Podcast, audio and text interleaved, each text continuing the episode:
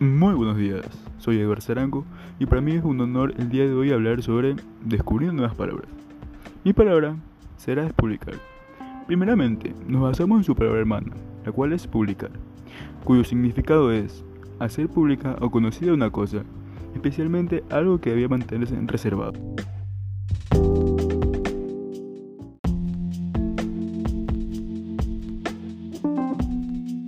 Por lo tanto, una vez que hacemos el significado de publicar, procedemos a informarnos mucho más sobre su palabra hermana, la cual es despublicar, cuyo significado es retirar del acceso público un contenido en un entorno digital.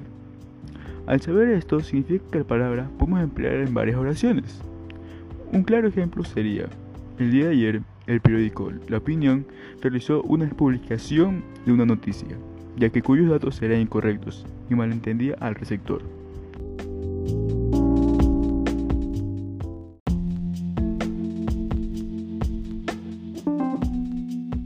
Actualmente, la RAE de la Academia Española toma esta palabra como base para muchas noticias falsas y que sean eliminadas inmediatamente de Internet, ya que perjudican a la población.